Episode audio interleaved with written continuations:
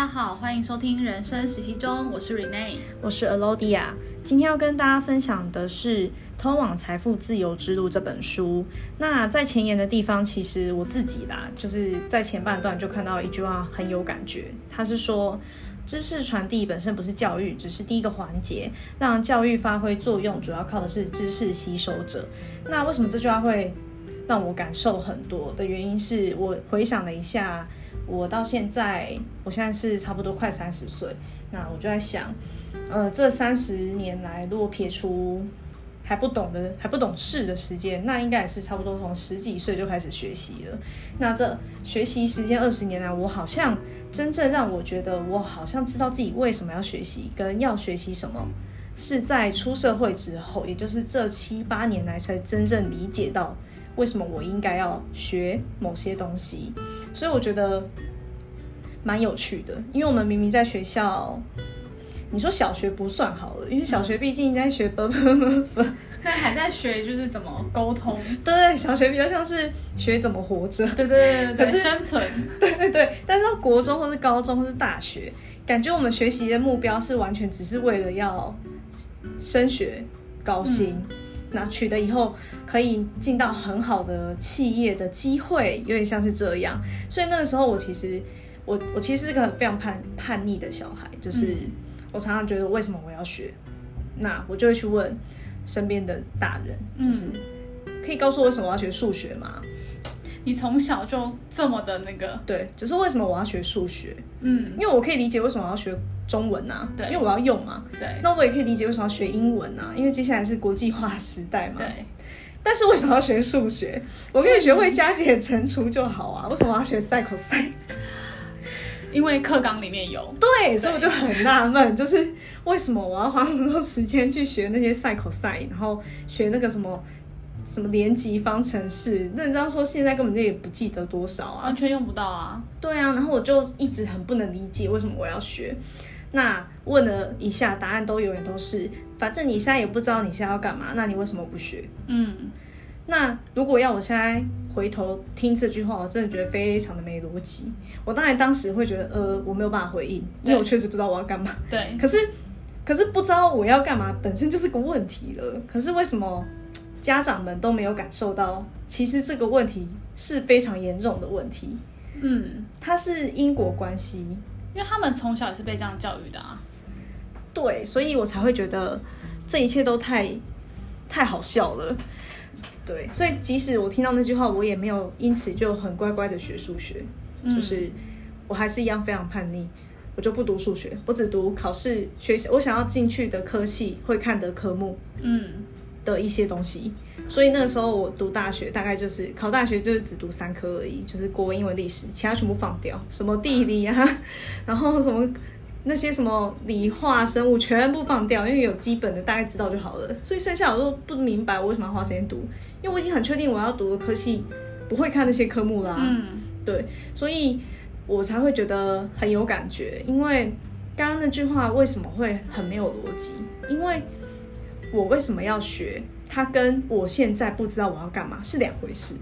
对，没错。我现在可以知道我要玩呢、我可以玩游戏啊，我没有一定要读书啊。对啊。我也没有一定要写啊，我也可以去爬山啊，我也可以跟朋友出去玩。我是知道我要干嘛的、嗯，是你们不让我去做那件事情，然后就直接贴一个标签，是反正你也不知道你现在要干嘛，所以你就学啊。嗯。但那不是解决我为什么要学习的答案。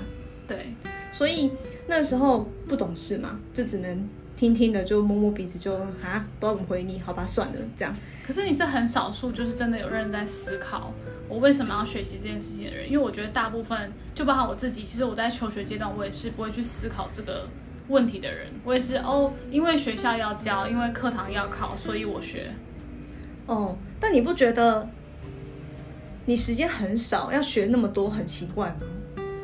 对，所以念书的时候很痛苦，就觉得天啊，就我明明这个很烂，为什么还要一直写考题？就为了要考试，然后取得高分，然后去选填学校，未来进到一个好的公司工作，就我也超没办法理解这个逻辑的。对啊，而且我也非常不能理解为什么我要牺牲睡眠时间去读书。对，真的，我从以前就是那一种，不是说好要睡满八小时吗？对，然后呢，所以我从以前就是那种我要睡觉。读书什么的，明天再说。我今天尽力了，我已经读了，我已经读到非常想睡觉，所以我不管，我现在要去睡觉。嗯，我不会因为我明天要考十科，或者我明天要考考什么我不懂的科目，就因此不睡觉。嗯，对，所以我真的是，我觉得在我爸妈眼里应该是蛮难教的一个小孩，就是这小孩怎么那么不听话？长辈应该会是放飞你的那一种。对，就觉得啊，这不给我啦。我觉得应该是因为我确实成绩都没有很好，嗯、因为毕竟我只读三科，成绩要怎么好？对啊，嗯，所以我现在会觉得有感觉的原因是，大概是进职场后，然后开始发现哇，原来我这个什么都不会，原来我不会做表格，原来我不会做时间管理，嗯，哦，原来我其实不太知道怎么跟主管沟通，嗯，然后才发现。原来我不会这些东西耶的时候，才知道哦，原来我应该要去学这些东西。嗯，可是非常有趣的是，这些东西以前学校完全没有教。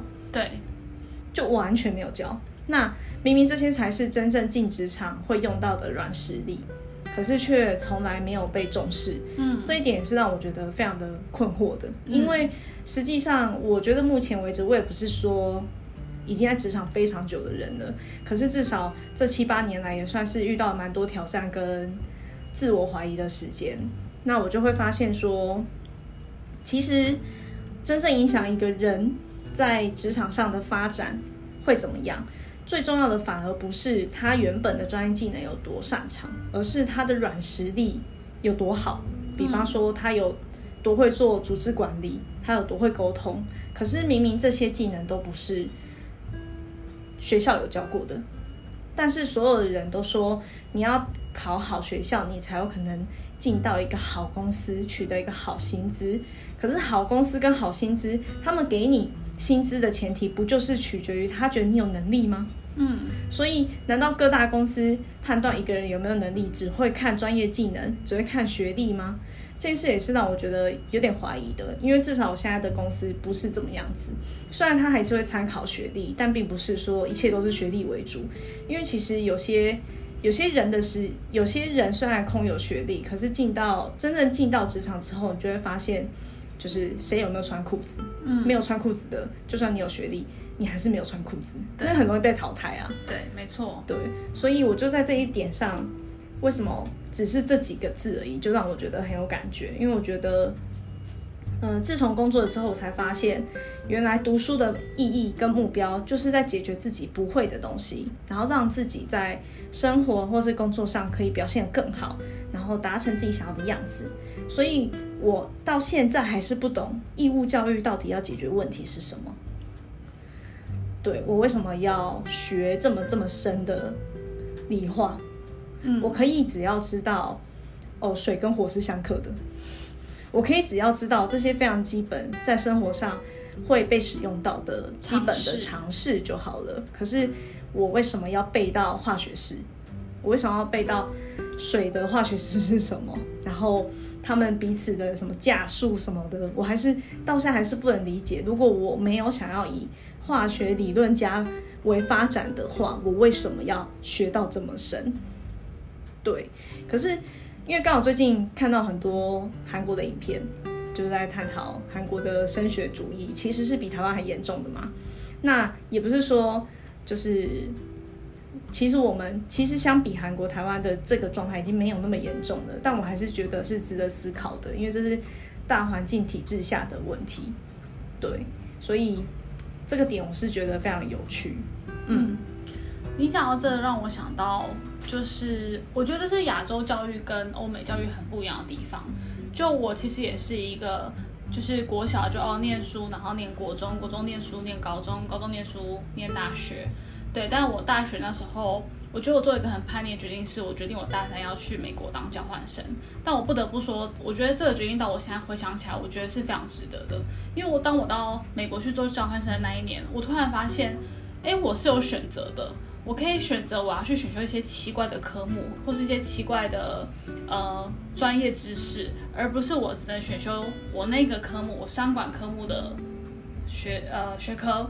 对，所以我就发现说，哦，原来美国的教育他们是开放式的让，小孩子去尝试去体验他到底喜欢的是什么，让他从每个不同的学科里面去了解他自己的兴趣在哪边。对，所以我也是到那个时候才真的意识到说，哦，原来其实我们的人生是可以有选择的，而不是只有升学、工作、生小孩，然后结束一生。对对对，所以那个对我来说是一个蛮大的一个启蒙点。对，然后再到后面的话是我在工作上的时候。因为我其实是一呃很清楚知道自己不喜欢什么的人，但我其实也不知道自己喜欢什么，所以我都是在工作跟工作之间一直去挖掘自己真正想要的东西是长什么样子。对，但当我每次工作感受到说我的成就已经无法再往前突破的时候，会突然有一种很，我不知道会不会你你会不会有有一种这种感觉，是你一早起来突然发现说天哪，我好不想工作，我不知道我工作是为了什么的那种迷茫。的感觉，嗯，你有曾经有这样过吗？我老实说没有耶。哇，太羡慕了吧！因为我发现，我发现我一旦有这个状态的时候，我就会受不了，我就会去改变了。嗯，对。可是我不会那么快那么快发现这个状态，我只会觉得好累，就是今天能不能请假？哦、嗯。可是我好像不会觉得说，我为什么要工作？我到底现在做这件事为了什么？嗯、我要不要离职？都是从我早上起床。想不想上班来判断。当我一旦开始早上起床发现我好不想要去公司哦，就是可以离职了的时候，对。但是我现在回顾我就是这七八年的工作经历，我会发现其实并不是说公司不好、环境不好、老板不好、同事不好，其实只是来自于我当时在那个环境，我的状态。一直停滞在某一个嗯嗯阶段，无法前进。很懂，很懂。对对对对，所以我会觉得，哎，我是不是是时候需要转换一个环境，转换一个老板，转换一个产业，我就会得到可能更多不一样的视野，或是可以尝试的事情。可是现在三十岁了嘛，就是其实也不能一直这样转换。回头看，其实我会发现，当时其实是来自于我一直没有办法前进。对，就是我感觉到我的能力已经受到限制了。嗯，它是一种，我觉得是一种匮乏感吧。嗯，现在回头看会长是这样子。其实我虽然好像没有遇到你刚刚说的状况，但是我也好几次觉得有匮乏感。嗯，就是会觉得我为什么要，我接下来继续这样投入我的时间，它真的是划算的吗？嗯，我真的能得到我想要的东西吗？就是。我即使其实也不太清楚，知道我想要的到底是什么，因为我其实是一个呃把握当下派的，就是我的我的理我个人的看法是不用太 care 目标，你以后想要成为什么样子，你只要确定现在的你是你要的样子，跟现在的你不后悔，其实你以后就不太有机会后悔。嗯。就是基本上人生会帮你设定出一个道路，所以你不需要自己预设那条道路。就是我是这个路线的，我一直相信着这个理论跟这个信念，所以我自己在做事情或是在做一些很重大的决策的时候，我是这样子思考的。就是我现在继续做，那我给自己多少时间？就是我现在觉得有匮乏感，可是为什么我要继续做？那那个理由是什么？我就会把它找出来。嗯，那如果找不出来，那我就会去改变，我就会开始去沟通，就是我能不能换工作内容？就是我可能比比较倾向不换工作，而是选择在公司里面转职的感觉。嗯，但我觉得这件事的前提看大家的公司。能不能满足这件事啊？因为并不是每一间公司都可以让你做到这件事。那刚好比较幸运的是，我在一个可以接受你有点像社内转职，然后他们也蛮鼓励的。所以通常我只要遇到那种匮乏感有点深的状态，然后我发现原因是出自于工作内容的时候，我就会开始安排这件事，就是。讨论跟规划，然后说我们能不能整组，或是我能不能自己去做什么什么事情。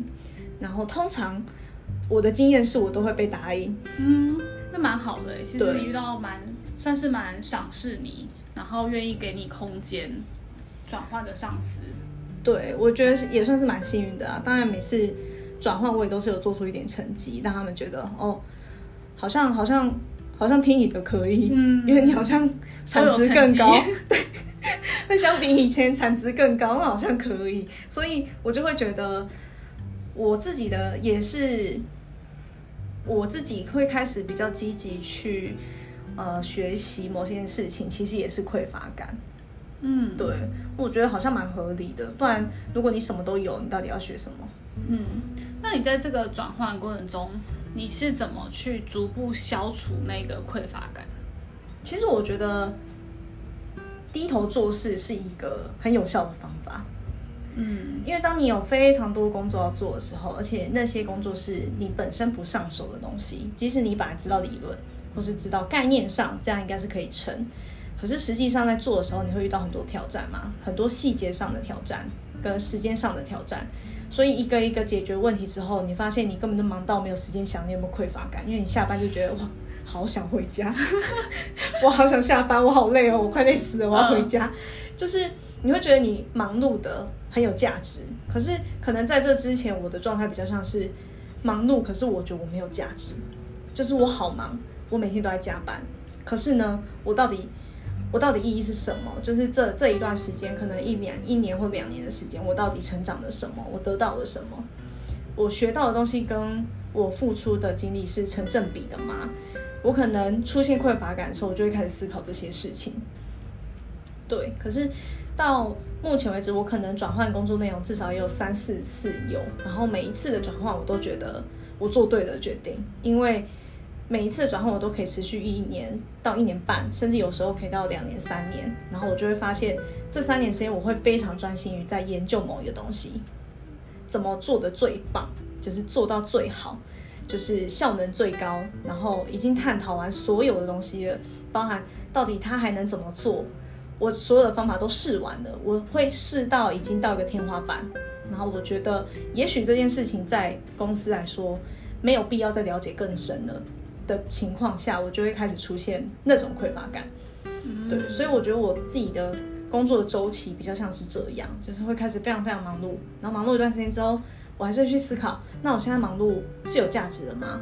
那我觉得现在忙碌是在瞎忙吗？然后我发现，好，不是，不是的话，我就会安安心心继续去忙碌，可能又一个月、两个月过去，就会开始再重新想一次，我要改变吗？嗯嗯，好像不需要，我觉得现在的生活跟现在的工作对我来说很有成就感。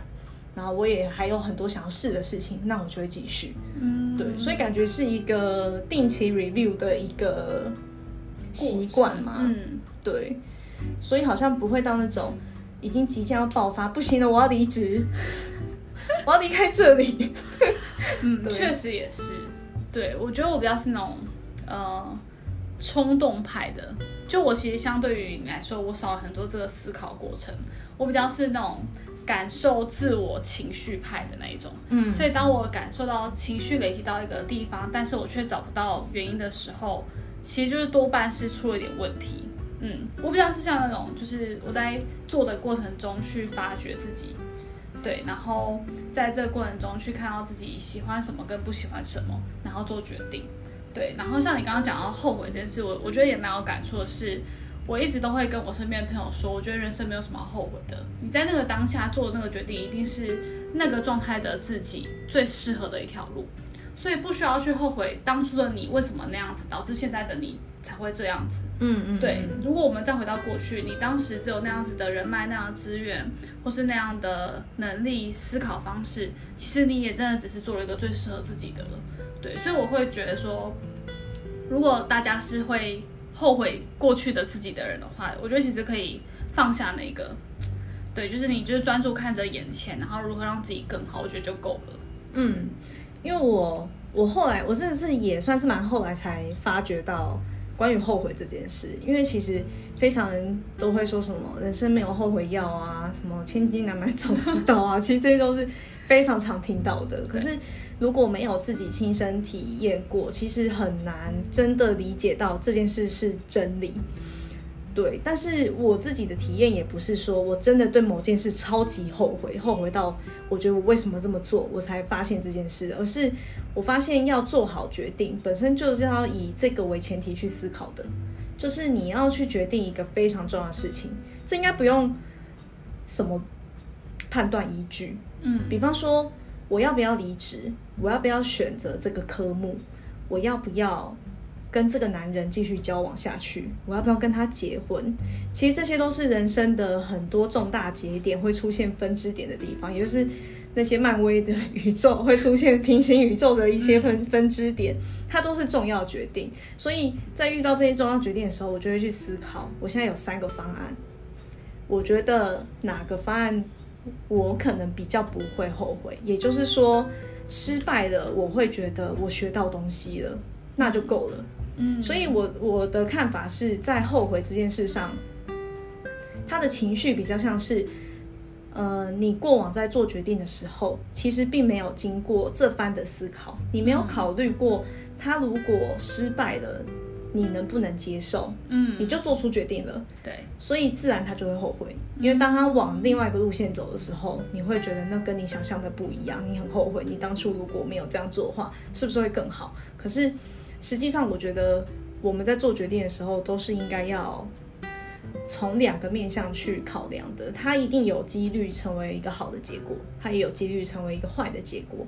但一旦我选择了那一个选择，我就是知道坏的结果发生了，对我来说我也可以接受，我才会选择那一个选择。对，所以也许如果有这个困扰的人，其实可以把这个决定的方法。思考看看，也许会好一点。嗯，对。那你刚刚有说到的那个关于情绪啊，就是你会发，你会去察觉自己的情绪，来判断要不要就是离职，或是是不是要改变。其实我觉得也算是一个聪明的决定。嗯，因为。并不是每个人都很了解自己啊，这是事实。即使你是你，可是多数的人其实不了解自己。其实这是完全看得出来的，就是每个人都是这样。它是需要时间的。可是如果你意识到我的情绪，或是你意识到你状况不对，先喊卡，总比你继续把头洗下去，然后浪费的时间还要好。嗯，对。所以我还是觉得，其实你的做法也是蛮好的，因为至少你有行动。但我比较怕的是，或者我身边其实有一些人就是。一直抱怨，对，但不改变，就是，对，就是一直抱怨，一直抱怨。可是我说，那你为什么不这么做，或是不这么做，或不这么做的时候，他们就说我要再想想。然后一个礼拜过后，又再来一直抱怨，然后我就会有点受不了。就是，但其实他们，我觉得其实没有在想，他们只是日复一日，日复一日，然后用一个我还在思考，我还在做准备的理由去搪塞他没有改变的原因。对。对但我觉得其实也不是说这样不好，因为我相信其实很多人是处于一个这样子的状态的。但我觉得是你只要清楚知道你现在的状态为什么这样子，然后你为什么选择停滞不往前，其实就足够了。对，不是要求说每个人都一定要像我们，就是很快做改变，很快做决定。只是你要意识到自己现在的嗯状态在哪边，然后你能不能接受自己现在的状态。其实我觉得这样就足够了。嗯，我也是。我觉得我也蛮认同的啦，就是我很多时候受不了的地方，就是受不了在他们说抱怨的时候，对，对，但是他们没有真的意识到这是个问题，嗯，或是他们明明就已经想好要怎么解了，可是他们不行动，对，可是他们选唯一选择行动就是来找我抱怨，对对，所以我觉得认知到自己本身是停滞的，然后选择停滞。这件事当然是自由的，它也是健康的。因为如果不停滞，你会心里会生病的话，那比起这样，你还不如停滞好。嗯，所以我我我个人的立场不是说每个人每分每秒都要思考。或是每分每秒都要学习，他一定要超认真。我本人也是一个下班回家会躺在床上一个小时，我才要去洗澡的人，因为我受不了。我不是那个有床的洁癖派的人，因为我实在太累了，我不管这些，我就是想要废在那。我也是耍废，我也是每就是我每我觉得每个人都是需要一点耍废的时间的，因为当你极度耗费精气神的时候，本身就是需要回血的。没错，对，所以也不是说。哦，你不能停滞，你每分每秒都要知道自己干嘛，而是你有没有意识到你现在的状态是需要调整的？嗯，对。那我觉得以这样来说的话，就是健康的，因为至少你知道，你如果再继续下去，你会生病。嗯，那不管怎样，我们活着就是要让自己快乐嘛，生病就是很难快乐啊。所以不管怎样，都是以快乐为优先的话，那不用管那么多。对，我也是认同的。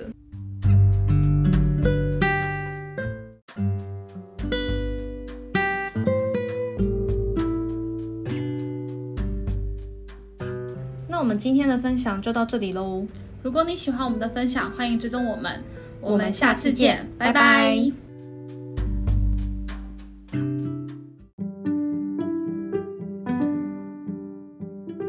人生实习中是一个透过书和你分享人生故事的频道。我们每个人都是人生这门课的实习生。